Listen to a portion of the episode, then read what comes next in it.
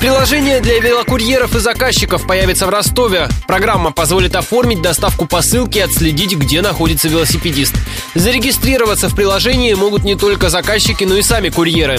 По словам организатора службы велодоставки велопортация Дмитрия Гусева, приложение сейчас тестируется, запустят его, скорее всего, в следующем году. Некоторые курьеры у нас уже тестировали функционал, мы добавляем в него необходимые как бы, дополнения, потому что прототип, он еще достаточно простой. Забиваешь адрес, откуда куда доставить, кому, контактные данные. В общем-то, Uber для велосипедистов. К следующему году мы планируем запустить его прямо по полному. Мы будем позволять людям, отправителям и велосипедистам в первую очередь подключаться к этому сервису. Напомню, служба велодоставки работает в Ростове два года. Курьеры возят в основном еду и документы. Посылка должна весить не больше 5 килограммов.